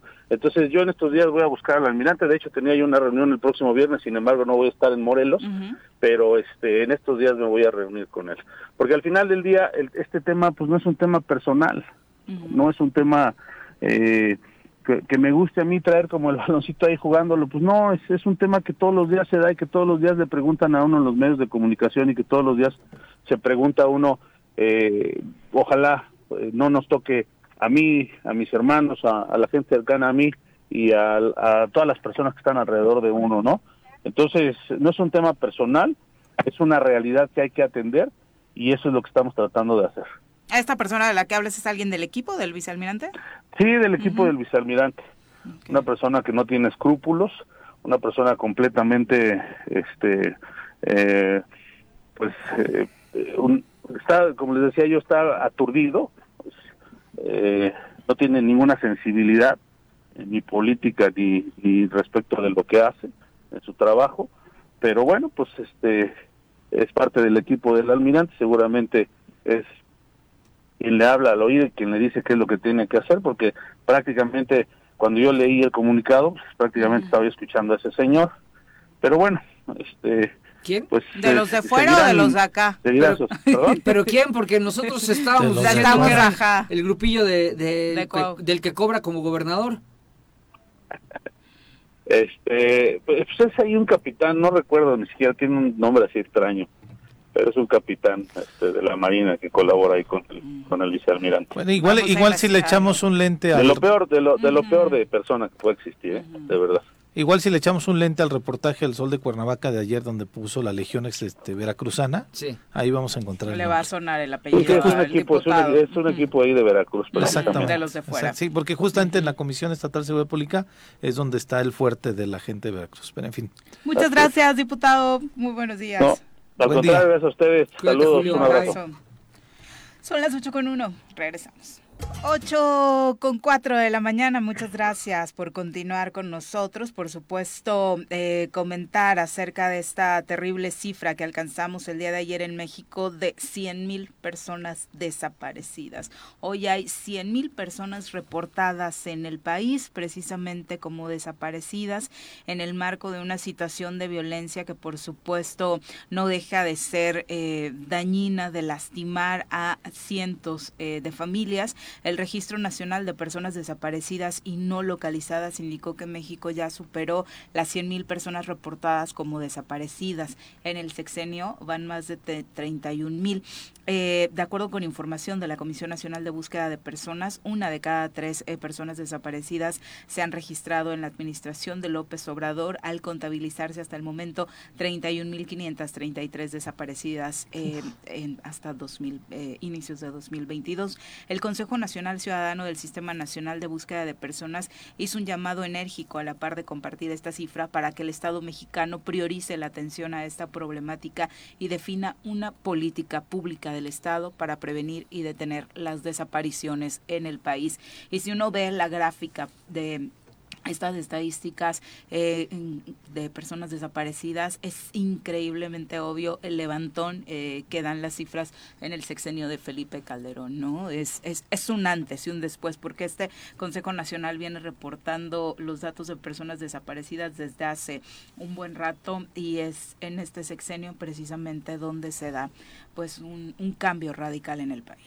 Y es en donde pues eh, evidentemente con esta política de sacar a los militares de los cuarteles y llevarlos a las calles, Viri, pues se van agudizando otras cosas más, ¿no? alrededor de ello, ¿no? Pues, quizá algunos siguen pensando que es la mejor opción tener a los militares ahí, seguir eh, teniéndolos, eh, realizando una labor que no les correspondía, puede ser la mejor respuesta y firmeza ante la este pues ante la ante la delincuencia organizada pero eh, nos trae otras aristas que evidentemente ahí están los reflejos y ahí están las estadísticas que se han que se han estado dando. Y que este eh, presidente también sigue manteniendo esa misma política. A pesar de que tiene su discurso de que los y que hemos visto también imágenes terribles de militares sometidos por este el crimen organizado por eh, grupos de civiles que son, civiles entre comillas porque pareciera que son grupos brazos de algunos eh, grupos de delincuencia también pues la misma política sigue con el presidente Andrés Manuel López Obrador y eh, pues desafortunadamente vamos a encontrar insisto estas aristas como los desaparecidos como violaciones a los derechos humanos etcétera etcétera. Fíjate que a mí no me parece una mala estrategia tener a los militares eh, coadyuvando jalando con las policías, ¿no? En, en materia de seguridad aunque no están preparados para eso, y, cuando Calderón arranca esta estrategia, yo tuve reuniones en la vigésimo cuarta, en donde había militares que nos explicaban por qué su formación no daba para eso, desde la formación, pero que estaban dispuestos por el país, etcétera, ¿no? Y, y el ejército es una institución que yo quiero y respeto mucho, pero a mí lo que sí me da mucho terror es tenerlos en otros lados, o sea, porque ya no es nada más la seguridad, ya es obras públicas, ya hacen el aeropuerto, ya están en aduanas. Ok, aduanas yo los tendría en segunda línea, pero no están en primera línea. Eh, ya los ves en, eh, haciendo, eh, ya los ves haciendo funciones administrativas. Yo no pondría el área administrativa en manos de, de, administrar este país en manos de, los de militares. La milicia. ¿Por qué?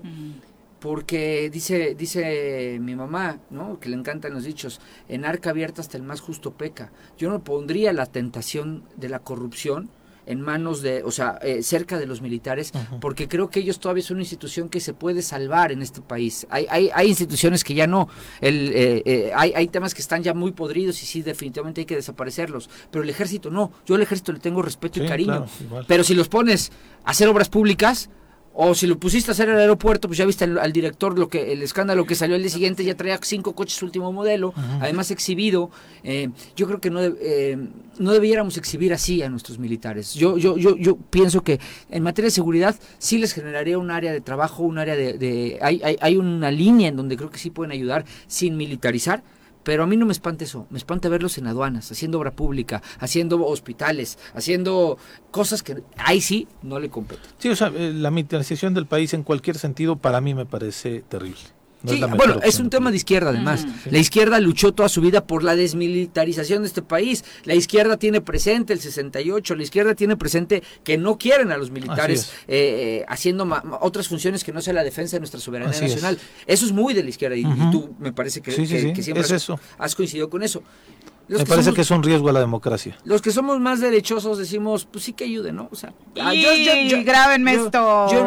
somos más derechosos, ya se puso en ese Siempre he sido, pues Juanji me, me, me, dio hasta el cansancio. A ti te decía de ultraderecha, de hecho, no ultraderecha. no, fascista, él, no, bueno, no, no puede ser fascista, este, nazista. Pues la, la, hay que decirle a la gente que el extremo izquierda es, es mm, ¿cómo decirlo?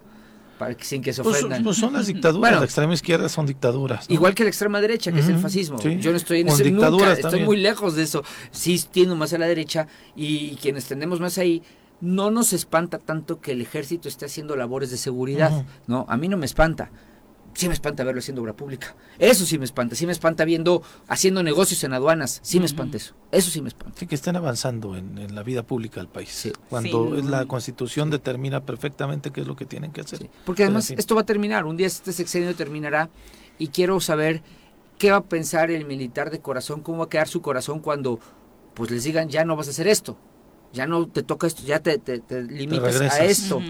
Eso es lo delicado, eso es lo peligroso y con mucho cariño porque en verdad yo respeto y quiero mucho al ejército. A mí un, ver un militar es sinónimo de respeto, de, donde me lo encuentre, en las calles o en, las, en los regimientos militares o en donde sea, me generan mucho respeto, mucha autoridad de la buena. Pero pues no sé qué va a pasar cuando pase este sexenio y les digan, ya no. Sí, así es. Desafortunadamente. Bueno, hoy 17 de mayo eh, se conmemora en el mundo el Día Internacional contra la Homofobia, Transfobia y la Bifobia. La Organización de las Naciones Unidas proclamó el 17 de mayo en 2004 como el Día Internacional contra esto, en conmemoración por el día en que se eliminó la homosexualidad de la clasificación internacional de enfermedades mentales por la Asamblea General de la Organización Mundial de la Salud, la OMS, en 19 1990.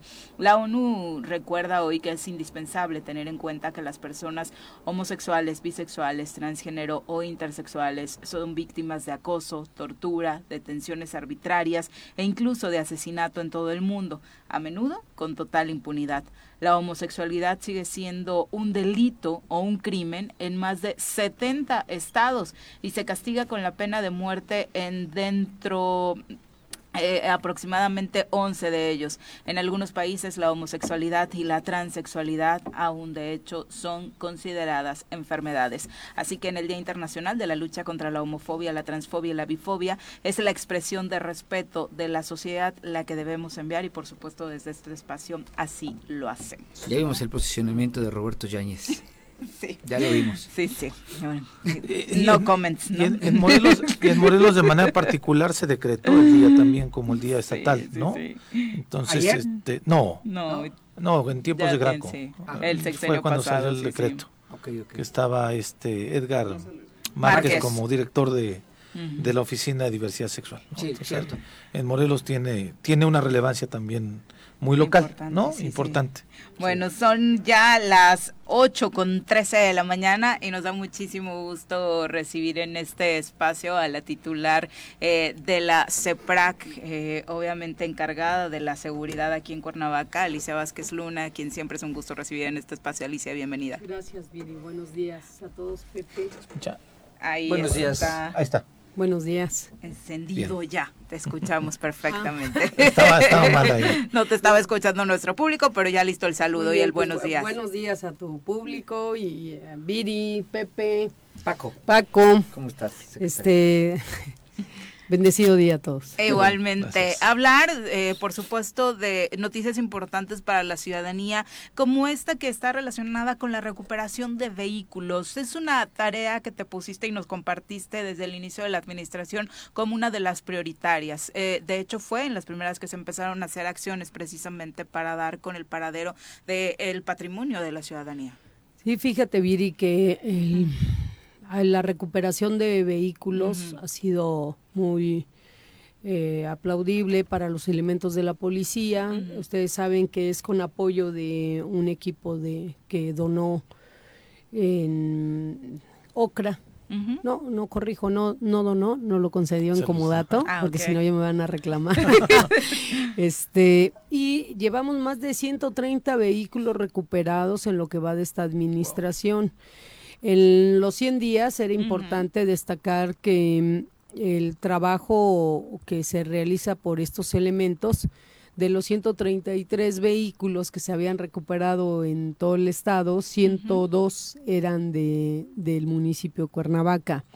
Es decir, eh, para nosotros es importante el tema del robo de vehículo porque los vehículos no siempre se los roban por el valor mismo del objeto sino para otros cuatro delitos más, es decir, está relacionado con cinco delitos, lamentablemente. Y, ¿Qué eh, son cuáles estos delitos? Eh, homicidio, este, asalto o robo, es para a veces transportar eh, sustancias ilegales, armas y también para huir de una persecución después de haber cometido un delito. Por eso son importantes, ¿no? Algunas veces, lamentablemente, hasta se transportan a personas, ya, sea, ya sea vivas o muertas, ¿no? Entonces, por eso es importante el tema de la recuperación de vehículos. Y aprovechando tu medio, quisiera decirle a la población que en la página de la Secretaría se está publicando con imagen de cada uno de los vehículos que han sido recuperados y también con el número de la carpeta para que acudan ante el Ministerio Público a recuperar su unidad si alguien la reconoce como propia puede acreditarlo ante la gente del Ministerio Público y recuperarlo, porque de eso se trata, recuperar la unidad y que la gente pueda acercarse a las autoridades competentes y, recuperen su patrimonio. ¿no?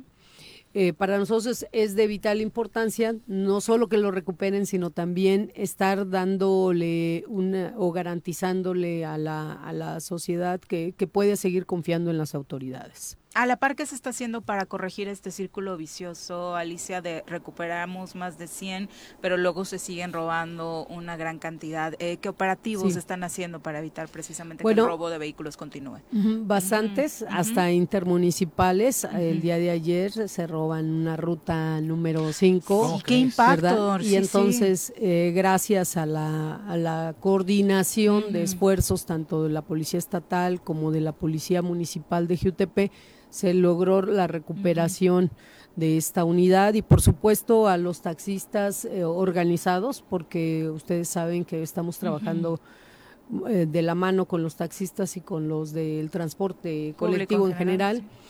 Eh, para estar coordinados y, y, aprovechar que ellos, ¿verdad?, tienen la comunicación con sus operadores para decirnos se robaron una unidad y en ese momento estar interactuando todas las autoridades aparte de esta relación con los del transporte y con esta coordinación con otras corporaciones policiales, también es justo decir que estamos realizando operativos permanentes con puntos de revisión, con eh, estar cuidando las plazas comerciales, eh, patrullar en todas aquellas calles que nos indican los mapas de calor que se están robando los vehículos, porque principalmente nos roban vehículos porque la gente sigue dejándolos estacionados en cualquier lugar. A veces eh, tienen hasta garage. los particulares y los dejan en la calle y entonces el delincuente que está todos los días empleando su, su tiempo para precisamente causarnos daño sin ninguna regla, sin, sin ningún este control. Sí, claro. Entonces, eh, ellos aprovechan estos espacios de pues entrecomillado oportunidad para la delincuencia si dejamos nuestros vehículos estacionados en cualquier lugar. También estas revisiones Nada nos más permiten para enfatizar, hablabas de un mapa de calor, regularmente pensamos que son en las colonias más alejadas, estas que históricamente hemos identificado como focos rojos donde más se da este delito, pero por otro lado también en redes sociales y demás vemos eh, cómo históricamente se han compartido reportes también en corredores comerciales. ¿Cuál es el punto en este momento que han identificado como el más riesgoso? Bueno, están las plazas como es Plaza Veranda, Plaza Forum y lugares aledaños Pero ahí a hay Plaza una responsabilidad de, de los de la administración también, ¿no? En el Mm, caso del robo de, de vehículos. Creo que no propiamente. ¿No? Incluso en los No. boletos vienen ahí que no se hacen cargo de Ok. robo. No, no, no, pero Ujú. estoy hablando no solo adentro, sino también las inmediaciones. en- Ah, ok. exactamente. La gente a veces se quiere ahorrar el pago El- del el estacionamiento, lo cual es un error, Sí, sí. y los dejan por cualquier lugar. Ok, ok. De hecho, o- se ha logrado detectar que hay personas que dejan las llaves de los vehículos adentro, se les olvida por alguna razón. Y luego lo que es más grave en estas, en este tema del robo de vehículo, que hay madres que dejan a sus hijos dentro de la unidad Qué horror. y son menores de edad. Y por supuesto que la gente lo ha reportado, la policía ha llegado a proteger a estos niños, pero también en algún, de alguna manera reprender el comportamiento de los padres en, en su momento. Porque, bueno, son menores de edad. Y los menores de edad pues no se dejan en un vehículo ni, ni cinco minutos, porque a veces las madres dicen, solo cinco minutos, no señora, ni cinco minutos se puede dejar a un menor arriba de un vehículo. Entonces, todas estas acciones en, su, en, en conjunto nos han permitido también evitar que suba la incidencia delictiva del robo. Hay días, según los mapas de calor, hay días en donde sí la incidencia es más alta y no precisamente, Viri, en las colonias de bajos recursos o de bajo nivel o, o Que populares. es, que es muy engañosa no, esa percepción, no, ¿no? no, El, ladrón lo roba en donde se le da el- la oportunidad que generalmente es de clase media hacia arriba. Y después efectivamente va y los enfría en estos espacios en donde cree que la policía no se va a meter y es ahí también donde se logra detectar el- los sobrevuelos de drones, nos permiten también hacer monitoreo, seguimiento, porque todas las eh, unidades traen las características de los vehículos que se roban y entonces el dron sale a, a vigilar, a recorrer el espacio aéreo para detectar eh, algún vehículo con esas características, esa, nos manda la alerta y entonces la policía acude a esos lugares para verificar. Alicia, hay, hay un, este, hablando en este mismo tema de estos delitos, lo platicamos incluso creo la semana pasada aquí, eh, este, eh, donde van a comprar vehículos, citan a las personas y en el lugar en donde las citan los asaltan, les quitan el dinero como mínimo. En algunos otros casos, este, pues hay un daño incluso físico hacia las personas o hasta les quitan el dinero y el vehículo en el que iban. ¿Han tenido reportes de esto? ¿Está sucediendo en Cuernavaca? Sí, de hecho lanzamos una campaña en redes sociales y estamos interactuando todo el tiempo con la policía cibernética eh, para este, tipo, este modus operandi. Eh, se ha estado difundiendo a la población que eviten hacer compras, sobre todo de vehículos, por internet. Sí, es que en las redes sociales te ponen el ofertón y la gente cae. Así es. De hecho, en, hace dos meses una señora iba a comprar una camioneta porque ella es comerciante y la vio muy atractiva, ya tenía el dinero. En, en ese momento la policía se aproxima al lugar los ladrones lo ven y, se abandonan la camioneta con todo y llaves y, se dan a la fuga. La policía intentó este, detenerlos. no fue posible, pero como todas las corporaciones, al menos de la zona metropolitana en la mesa regional, compartimos esta información, Emiliano Zapata atrapó a uno de ellos. ese mismo día, horas más tarde, que intentaban hacer exactamente lo mismo. O sea, lo que, lo que estoy tratando de decir, Pepe Viri, este Paco, es que la población no debe seguir comprando por internet porque esa es la mecánica. Efectivamente llegan con el dinero, los amagan, se los quitan, a veces no, no llevan el vehículo, ¿verdad? Porque ya los están operando, la gente es de buena fe, ¿verdad? Pero no hay ofertones de esa naturaleza. Lo más correcto es ir a una agencia, comprar un vehículo, ya sea nuevo o usado. Eso es lo más seguro que te puedas encontrar. Pero aún así, la gente insiste en seguir comprando estos, esta, estos vehículos con estos ofertones. De manera directa.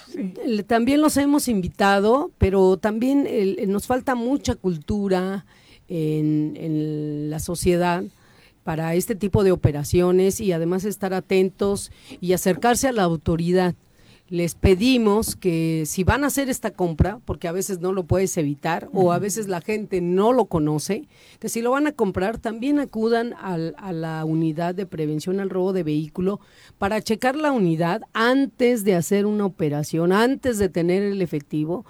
Si una persona realmente quiere vender el vehículo porque tiene una necesidad, acudir y, y registrar los documentos, revisar la unidad y ahí te van a decir si la unidad eh, no tiene ningún problema y si puedes comprarlo. Y además va a estar la policía.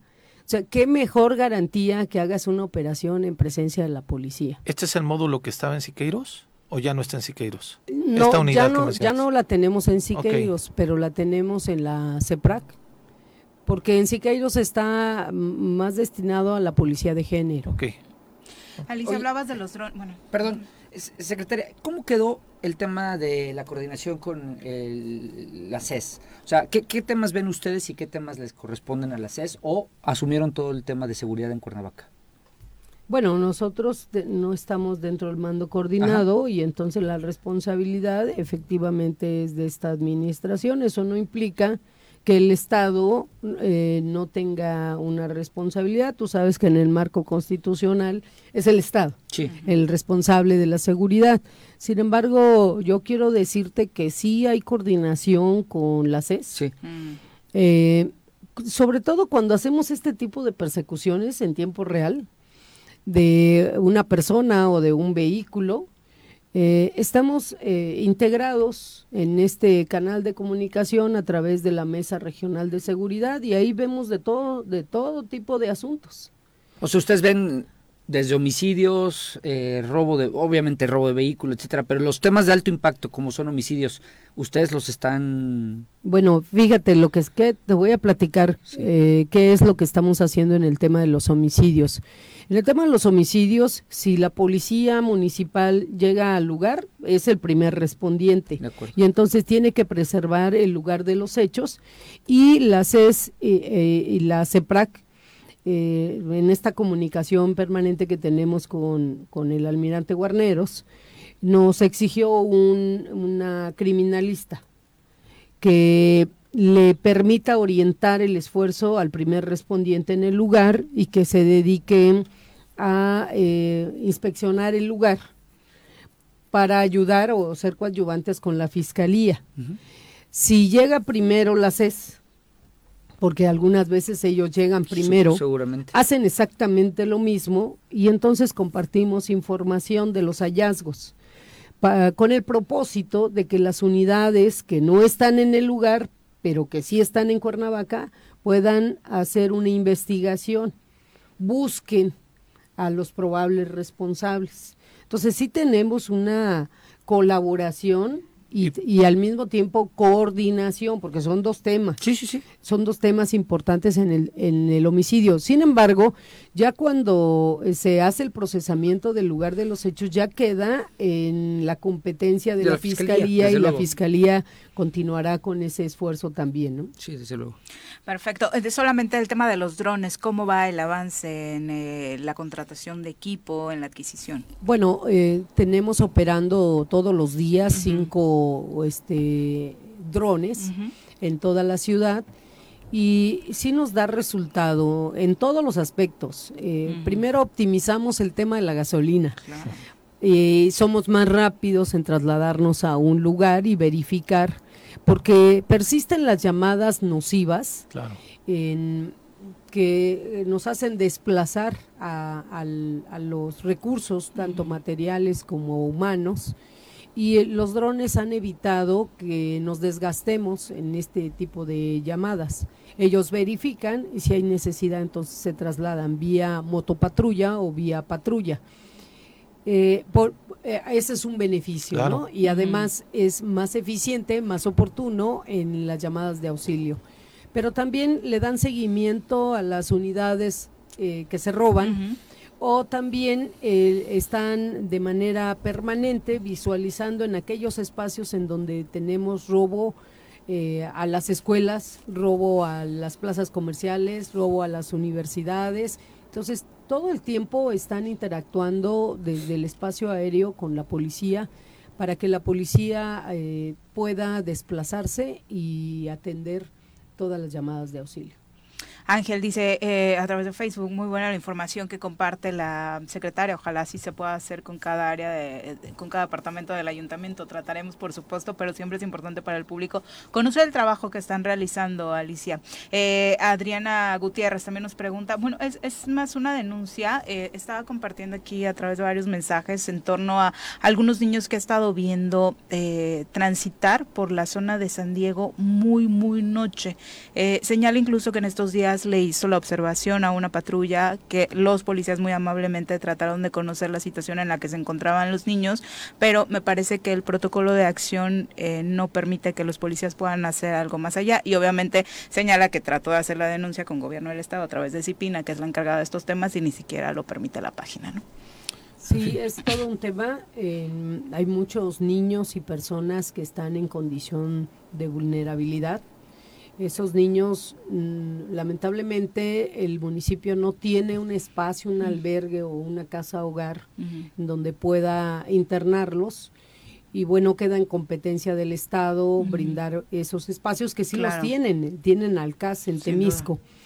Pero, em, pues, hacerles también un llamado a los padres eh, los niños nos necesitan y no podemos tener esa actitud tan irresponsable de dejarlos en la calle. Y no solo los niños, hay muchos adolescentes que también deambulan por las calles y que muchas veces no están en un estado de vulnerabilidad económico, sino están en vulnerabilidad por falta de cuidado, de atención en casa. Entonces la invitación es a, cuidar a los niños como a los adolescentes. Y el, el, otro tema que se quejan mucho en San Diego, en el centro histórico, pues es de todas estas personas que tienen un padecimiento un trastorno eh, mental, mental que pues eh, de repente se desnudan en las propias calles. Bueno, estas personitas tampoco tienen cabida entre la justicia cívica eh, estas personas requieren de otro tipo de tratamiento, por eso pues la invitación es a que todos sumemos en un esfuerzo conjunto, sociedad y autoridades, tanto municipales como estatales y de todas las áreas que tienen bajo su responsabilidad la atribución de cuidar a los niños, albergarlos o dar tratamientos este psiquiátrico porque tenemos una población que todos los días está creciendo con padecimientos mentales y la salud mental nos está atendiendo. Sí, exactamente, la salud mental nos está atendiendo. Y si me permites decirte también, en ese sentido, estamos haciendo un esfuerzo en CEPRAC porque también los policías vayan a un departamento de salud mental. Uy, qué bueno. Que los estamos este, atendiendo por, lo, por los riesgos, por tanto estrés que se tiene, ¿no? Mm, también para, para decirle a la población, eh, paulatinamente estamos haciendo un esfuerzo para que sigan confiando en nuestros policías. Sin duda que es importante. Por, último, ¿las multas eh, electrónicas cómo van? Pues fíjate que en la ruta del aprendizaje la primera semana fueron menos infracciones, pero no porque los ciudadanos seamos bien portados, ¿verdad? Sino porque también a los policías les ha costado trabajito a pesar de la tecnología, ¿no? Dos cursos de capacitación que el día de hoy se les da otra retroalimentación y el día de mañana porque en, la utilización de esta herramienta pues tampoco ha sido sencilla para ellos. Pero después de una semana eh, han ido mejorando su actuación y bueno, el día de ayer tenemos, este, desde ayer tenemos más de 200 infracciones, que es lamentable. o sea, nosotros no quisiéramos infraccionarlos, pero también hay que decirle a la sociedad así de manera muy clara que debemos respetar el reglamento, porque sí duele mucho pagar una infracción, pero duele más cuando hay un accidente y hay vidas que lamentar. Claro, sin duda. Pues estaremos compartiendo más de estos datos. Alicia, muchas gracias por acompañarnos esta mañana. Muy buenos días, volvemos. con 36 de la mañana, Fernando Sánchez dice coincido, ojalá puedan quitar o hacer algo con los indigentes de Avenida Morelos. Algunos de ellos no solamente pernoctan ahí, toman, hacen sus necesidades en la vía pública, pasan niñas, niños, mujeres y están desnudos. Además, el olor eh, es horrible porque ahí defecan. De hecho, creo que una panadería, no sabía, dice ahí cercana, cerró por lo mismo. Eh, ah, la acababan de abrir, ¿a poco ya cerró? Eh, ahí al lado de la torre latinoamericana. dice que es preciso, y ahí hay desafortunadamente muchas personas. En todo lo que es el centro, lo que yo no vi que bien es cuando decía la secretaria Avenida San Diego, yo vivo ahí, muy, bueno, vivo perpendicular, es mi camino diario y no no no, ubico eh, eh, ese tema. No no no le es más obvio en, el Río Mayo, en Río Mayo, donde aprovechando que hay restaurancitos que dan a la calle, es continuo que pasan a pedirte una lanita y sí de pronto hay gente este en una situación más más compleja. Yo tengo un vecino en mi casa. Desafortunadamente, sí, sí, sí, sí. Y ahí se avienta sus chupirules, ahí lo toma como baño, este, Vamos a hay todo un tema. Lo que dijo también es cierto, ¿eh? o sea, no es nada más quitarlos, es a dónde te los llevas. Y, hay una responsabilidad del Estado que tiene que asumir definitivamente. 8 con 37, vamos a nuestra clase de feminismo. Lo vamos a tirar. Todo lo que necesitas saber sobre feminismo para que caiga el patriarcado. Con Nat Carranco. Natsieli Carranco, ¿cómo te va? Muy buenos días. Muy buenos días, Viri, Pepe, Paco, a todas las personas que nos están escuchando. Pues el día de hoy, la verdad es que traía un tema que antes de empezar a hablarlo, ya acá ya estaban todos prendidos. Sí. Porque la verdad es que es, un, la música siempre va a ser un tema que la mayoría de la gente amamos. Y entonces, hacer análisis más allá de lo que escuchas y te gusta, pues también llama la atención y dan ganas. Pero les decía yo al inicio que traía, no sabía qué hacer porque justo cuando veníamos, bueno, venía yo para acá, escuché y recordé que hoy es 17 de mayo, que es el Día Internacional de Lucha contra la Homofobia y el Día Estatal de Respeto a la Diversidad Sexual aquí en Morelos. Y entonces yo les voy a pedir que me den la oportunidad de que las canciones las trabajemos la próxima semana. Armamos nuestro playlist. les, tengo yo una eh, en Spotify, síganme. Nat Carranco. Voy a defender el este, reggaetón contra Paco Santillán, que es su principal detractor, que trae una campaña por ahí. En contra, ¿verdad? Sí lo he escuchado. Este, y bueno, con, por ahí ando, Paco. Con la lista, en, en Nat Carranco pueden buscar mi lista como sexismo, machismo y misoginia, y ahí van a encontrar algunas de las canciones que consideramos o que voy a ah, considerar. O sea, subes las canciones que son machistas. Ajá, o sea, en, Spotify pues nada más las vas jalando a tu playlist y estoy clasificándolas como estas son las canciones eh, sin meter al reggaetón. Mm, sin meter al reggaetón porque... ¿Por qué?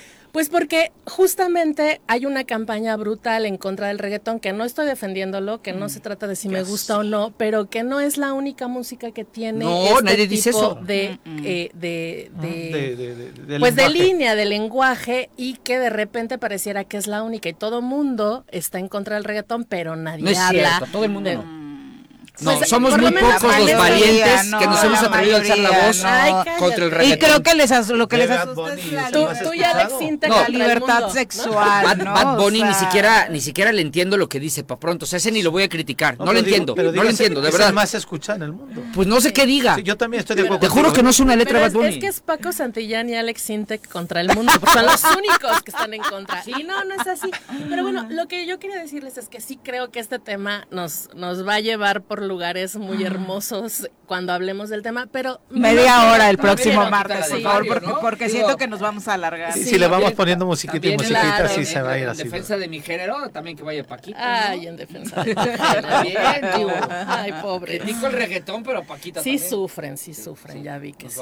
Pero bueno, lo que yo quisiera es concentrarme hoy, porque les decía, la, fecha, no la había percibido, este este, para, para hablar del tema, pero me parece muy importante porque además es el tema específico al que quiero llegar el día de hoy es las personas trans y las personas transfóbicas. Tiene algún tiempo que eh, se han venido escuchando y viendo, especialmente en redes sociales, que es pues donde cualquier persona puede hablar, opinar y generar tendencia, en donde se ha estado haciendo una discusión muy fuerte en contra de las, especialmente de las mujeres trans. Y bueno, en un día como hoy, en donde la lucha contra la homofobia incluye a toda la diversidad sexual, digamos, es la lucha contra la homo, trans, lesbofobia, me parece importante eh, platicar sobre este tema. No es fácil tener una postura a favor o en contra de los discursos o de los puntos que, ponen sobre la mesa quienes están a favor y quienes están en contra de que a las mujeres trans se les considere mujeres y con ello se les den la oportunidad de ser tratadas como tal y por lo tanto estén en todos los espacios como compartir espacio. Cuadri algo hizo, ¿no? Algo dijo contra las diputadas. Pues, mira, Cuadri es, es alguien. de verdad, yo lo conozco, fue mi candidato. Pues estaban muy cerca, él lo trajo a cabina. claro, claro, y un día fuimos a comer y, hablaba y hablaba, como si fuera tanto, te juro que, que, no, no, a mí me genera, sí defendí Nada más lo trajiste para que regañara pero Sí, pero me genera mucha animadversión. ¿eh? Pero algo hizo, ¿no? Sí, él, es, estaba en el Congreso de la Unión, bueno, es diputado federal, y en esa Cámara hay dos diputadas trans. Ah, okay. Sandra Luébano y la otra no me acuerdo ahorita de su nombre. Cuando Sandra Luébano toma la palabra para hacer un punto sobre uno de los temas que estaban discutiendo como álgidos hace poco, no recuerdo cuál era, pero era una reforma, no sé si la energética o, no, o eléctrica. Era en el debate de la una, Un debate. Cuadri se refiere a ella como díganle a este señor que deja estar molestando, ¿no? Cuando ella es mujer.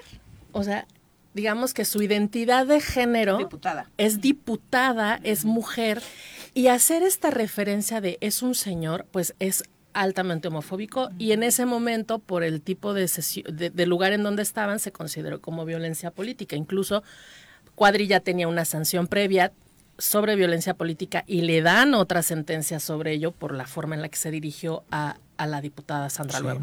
Salma, perdón. Entonces, así como, así como Cuadra hay muchísimas gentes, eh, perdón, muchísimas personas que están en contra de que las personas trans, específicamente las mujeres trans, se encuentren eh, consideradas como mujeres. Quienes han dado una batalla muy fuerte en contra de este reconocimiento como tal son justamente un ala del feminismo y por eso creo que sí es importante tocar en, este, en esta sección el tema. Estas personas, eh, las mujeres en el feminismo de esta ala que no están a favor de que las mujeres trans sean consideradas mujeres, también consideran que son hombres vestidos hombres em, que fingen ser mujeres, hombres que siguen queriendo quitarnos los espacios a las mujeres que tanto nos ha costado llegar a ellos. Yo sí quiero poner en la mesa que yo no estoy eh, de acuerdo con esa, esa postura, pero que tampoco puedo defender todo lo que se está haciendo en el tema, porque hay cosas que, que sí pueden estar vulnerando o invisibilizando largas, largos años de lucha de las mujeres por nuestros derechos. Pero no significa que por eso quiera yo quitarle derechos a las personas trans. Y eso es lo que ha estado pasando. Digamos que para, para regresarme un poco, las personas transgénero o las personas transexuales, en el caso de transgénero son aquellas personas que no, su identidad de género no es la misma que su, eh, eh su, sexo biológico. No se, no se, no se hallan, dijéramos. ¿no? no se hallan. Y las transexuales son justamente igual que no su identidad de género no coincide con su sexo biológico, pero se someten a intervenciones quirúrgicas, hormonales, etcétera, para, transformar, para hacer una transición. Cualquiera de las dos posturas o cualquiera de las dos eh, situaciones le ha generado a esas personas un nivel de discriminación, de violencia, de, de desigualdad brutal. O sea, imagínense que las mujeres, pues como somos mujeres desde que nacemos, pues tenemos una identidad, ¿no? Nos nombran, nos dan un acta de nacimiento, eso nos permitirá la escuela y hacer como una vida, aún con todas las desigualdades y diferencias y violencias, por lo menos nos nombran. A las personas trans, no. Porque especialmente si lo hacen ya de forma adulta, no tienen sus documentos de identificación adecuados a su identidad de género. Entonces, si cuando nacieron se llamaban Carlos y a los 18 años ya tienen clara esta identidad de género o de sexo y quieren pedir su INE aquí en México, pues va a decir Carlos, cuando ella se puede ya eh, llamar y la gente y su comunidad Carla o, o Petra o Luisa o de otra forma, ¿no? La fotografía la va a identificar como hombre. Y entonces, cuando quiera pedir trabajo, cuando quiera ir a la universidad, cuando quiera seguir con una vida cotidiana como la podemos tener en, las mujeres en condiciones semejantes, pues no van a poder. Eso obviamente les limita sus oportunidades en el trabajo para tener una vida digna y de repente pareciera que todas las personas trans, especialmente las mujeres, han decidido cortar el cabello o han decidido este, hacer ropa y es como no, se tienen que autoemplear a veces. Eh, tienen que o, irse por esa línea porque saben que por otra por otras no tienen la posibilidad de en otras opciones no tienen otras opciones. Y muchas de las personas trans las mujeres trans se dedican al trabajo sexual. Y en ese trabajo sexual la violación a sus derechos la violencia que viven por supuesto eh, el, el, el desarraigo que tienen de sus familias que no tienen redes que les acompañen son brutales no quiero que parezca que aquí estamos jugando a ver quién sufre más, porque no se trata de eso, sino de, de pedirle a la gente que está escuchándonos en este momento que pueda identificar que las realidades de las personas trans son gravísimas en cuestión de desigualdades y violencia y discriminación y que ir por el mundo diciendo que si no eres mujer biológicamente, entonces no tienes derecho a que te llamen mujer. No, solamente. esa reforma aquí en Morelos? Sí, sí, por supuesto. Ya eh, el año pasado, la, la, actual legislatura fue con lo que abrió. Ah. De hecho, fue, fue sumamente aplaudida porque tenía esa iniciativa tenía seis, siete años en la banca. y luego pasaron a otra, a la otra legislatura, igual, se detuvo. Y esta legislatura, el primer acto legislativo que hizo fue aprobar la ley. Nunca entendí por qué no se aprobaba. Es algo tan que me parece tan natural, digo, no es porque bien, porque pues cada quien se, se tiene derecho a llamarse como, como quiera, y, e identificarse en el género que quiera. ¿Qué, les quita? Pero te sabrás, ¿no? Que el panismo, el conservadurismo, porque también estaba el pez muy ultraconservadora ahí que no, no lo permitían y no entendía por qué. Y unos, yo, algunos diputados también del PRI, ¿eh? que, también les costaba pues trabajo. Pues porque va, va en contra de lo, de lo establecido, de lo, establecido, de lo culturalmente establecido. Y lo que más, bueno, a mí como feminista, de las cosas que más me agobia cuando otras feministas se ponen en ese canal es como decir, estás repitiendo el mismo discurso que la ultraderecha. Eh, o sea, ¿en dónde nos perdimos? Es cierto que, y ayer platicaba con unas amigas, incluso con Viri, sobre el tema de que, por ejemplo, en Chile habían, habían aprobado una iniciativa en donde, eh, en lugar de utilizar mujeres para hablar sobre reproducción. Y la menstruación incluso. En, el tema de, la, menstruación decían personas menstruantes. Aquí en Morelos y aquí en el país en general están sucediendo cosas semejantes, en donde cuando se hablan de temas de reproducción hacia mujeres, eliminan la palabra mujer y ponen personas gestantes o personas menstruantes. el mismo Arturo Saldívar, de la, de la Suprema no, Corte. Él, él sí, en la Suprema Corte usan las dos. en, en, el, en la resolución sobre aborto sí hablan sobre el derecho de las mujeres y las personas gestantes a abortar. Y justamente ah, ese es el punto. pues porque justamente las, los hombres trans claro. Siguen, siguen, gestando o siguen menstruando. Entonces, para cerrar, porque ya sé que se nos acabó el tiempo, el, el asunto es que no no necesitamos eliminar la palabra mujeres para poder dar eh, entrada a la, a la palabra persona, que es muy incluyente, mucho más incluyente, pero en el hay temas específicos en donde es importante que se siga visibilizando a las mujeres por la lucha que han traído relacionada con los derechos sexuales y reproductivos, por lo que yo invito desde aquí a que evitemos esta, estas formas de discriminación hacia las mujeres y hacia los hombres trans, pero específicamente hacia las mujeres que actualmente están sufriendo una violencia inaudita por parte incluso de grupos eh, feministas con los que no coincido, pero que no están llevando a un buen término a los derechos humanos en estas, en estas categorías. Ah, ¿Qué tema? muchas gracias por acompañarnos. Muchas gracias a ustedes, nos vemos la próxima semana. Vamos ahora a hablar de nutrición. Piensa en un futuro sano. Tú también puedes tener una mejor calidad de vida. Conoce cómo llevar una alimentación saludable con los productos naturales y orgánicos que la doctora Mónica Novielo de Punto Sano tiene para ti en el choro.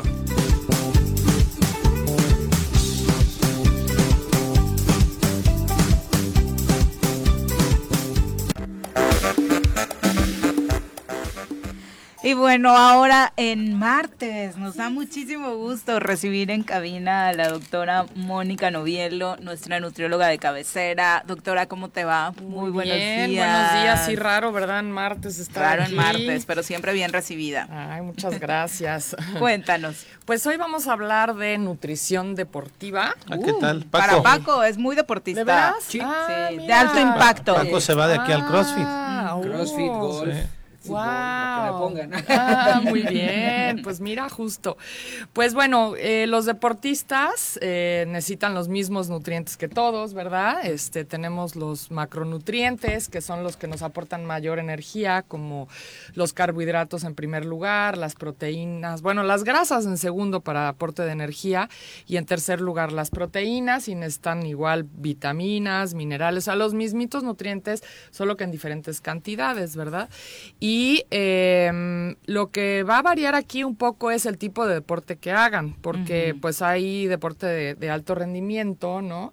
Eh, hay, por ejemplo, deportistas que corren un maratón, entonces necesitan una energía como muy prolongada por mucho tiempo, ¿no? A diferencia de alguien que hace pesas, por ejemplo, que a lo mejor hace dos horas de pesas, pero no está eh, quemando tanta caloría como, un, como un maratonista, por ejemplo, ¿no? O uno que hace el tour este de Francia de de, ciclismo o que hacen triatlón, que son muchas horas de estar con un, con un requerimiento de aporte de energía mucho más alto que alguien que hace algo como más en un lugar solo, ¿no?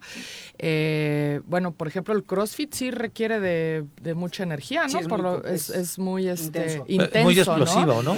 y hay deportes que, por ejemplo, requieren, son muy intensos, como dices, o sea, que a lo mejor no estás tres horas en el deporte, estás una hora, pero es muy, intenso intenso, ¿no? Es muy fuerte el, ejercicio que haces, ¿no? Entonces, bueno, por ejemplo, un, maratonista que tiene mucho tiempo, eh, que va a estar corriendo mucho tiempo, necesita, por ejemplo, un mayor aporte de carbohidratos, porque los carbohidratos te dan un aporte de energía y sobre todo si son complejos, como por ejemplo el arroz, las tortillas, estos, este tipo de carbohidrato te va a dar una energía mucho más constante y prolongada porque son azúcares complejos que los vas a ir desdoblando poquito a poco. Entonces, y siempre recomiendo, por ejemplo, si comen como 40% más o menos de su dieta normalmente de carbohidratos, una persona que hace un ejercicio prolongado van a estar como el 60, 65% de aporte de este tipo de carbohidrato. Las tortillas son una excelente forma de carbohidrato de este tipo para una energía prolongada, ¿no? Eh, por ejemplo, alguien que, que está formando músculo necesita más proteína. Las proteínas son, son formadoras de músculos, ¿no? Entonces ahí que se toman luego sus este, eh, licuados de proteínas de polvo y esto, ¿no? Eh, entonces ahí van a necesitar más de ese tipo de, de nutriente, ¿no? Un aporte mayor. Y alguien que hace algo eh, muy prolongado y que requiere mucho esfuerzo, eh, va a requerir una combinación de carbohidrato con grasa, porque la grasa es el segundo nutriente que nos aporta más energía, pero tenemos muchas reservas de grasa. Si se fijan, somos, o sea, tenemos grasa por, todos, lados, ¿no? Entonces, pero es más, pero es más difícil de acceder el cuerpo a esta grasa. O sea, para romper algo que, o sea, que tiene grasa en el cuerpo es más complicado. Entonces, eh, y lo que va a hacer eh, esta grasa es evitar, porque nosotros tomamos de las reservas de los músculos, o sea, nosotros guardamos estos carbohidratos en forma de glucógeno en el hígado y en los músculos. Entonces, cuando necesitamos un aporte mayor de energía, vamos a o sea, como a regresar esto a la sangre para nosotros poder tener energía, este glucógeno. Pero si nos echamos todo el, glucógeno, pues nos vamos a echar el músculo. Entonces, si comemos un poquito más de grasa, va a evitar que nos echemos todo este glucógeno y tomar un poco más de la grasa que tenemos en reservas. Entonces ahí, por ejemplo, serviría mucho comer eh, como mezclas de nueces, almendras, nueces de la India con un poquito de pasitas o, o ciruelas pasas o arándanos ¿no? Como en forma de snack para que tengamos este aporte mayor de grasa con carbohidrato, porque también las frutas y las frutas secas también nos van a dar estos carbohidratos, ¿no? Eh, bueno, eso como a grandes rasgos, ¿no?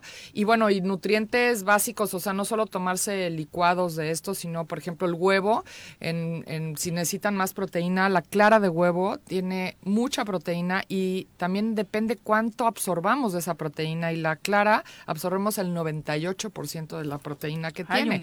Entonces, casi todo. Entonces, por eso luego se comen como cinco claras o así, ¿no? Pero yo recomiendo que coman un poco de yema también porque la yema tiene mucho aporte de otros nutrientes, ¿no? Por ejemplo, tiene muchísima vitamina B, que es de las principales vitaminas para el deporte, si hablamos de vitaminas, ¿no? Eh, entonces sí coman también el, huevo, ¿no?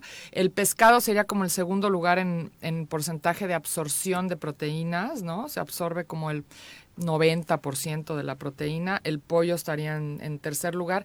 Y las carnes rojas no las recomiendo mucho para esto porque a pesar de que tienen mucha proteína son más difíciles de absorber, se absorbe entre el 50, 60 dependiendo porque tienen mucha grasa, entonces no van a absorber tan bien la proteína, las otras, las carnes blancas son mucho más absorbibles, ¿no? Por ejemplo, y bueno, y proteínas vegetales para las, las personas que son veganas o vegetarianas, por ejemplo, frijoles con arroz, lentejas con arroz también, o, unas enfrijoladas, aportan proteína y carbohidrato y son muy buenas para los deportistas, ¿no? Y evitar sobre todo, eh, luego le entran muchísimo a tipo pizza, eh, hamburguesas, ese tipo de cosas que son harinas blancas. Muchas pastas. Los futbolistas se atascan de, pastas. Michael Phelps. Todos vimos la dieta de Michael Phelps en televisión y ya creemos que podemos hacer lo mismo. en el fútbol es súper típico. Sí, después, después del partido es la Y bueno, ¿eh? está bien, la, pues sí, ¿no? Y la pasta está bien, pero si fuera integral, ¿no? Porque la, la, harina blanca, o sea, nos va a traer otros problemas.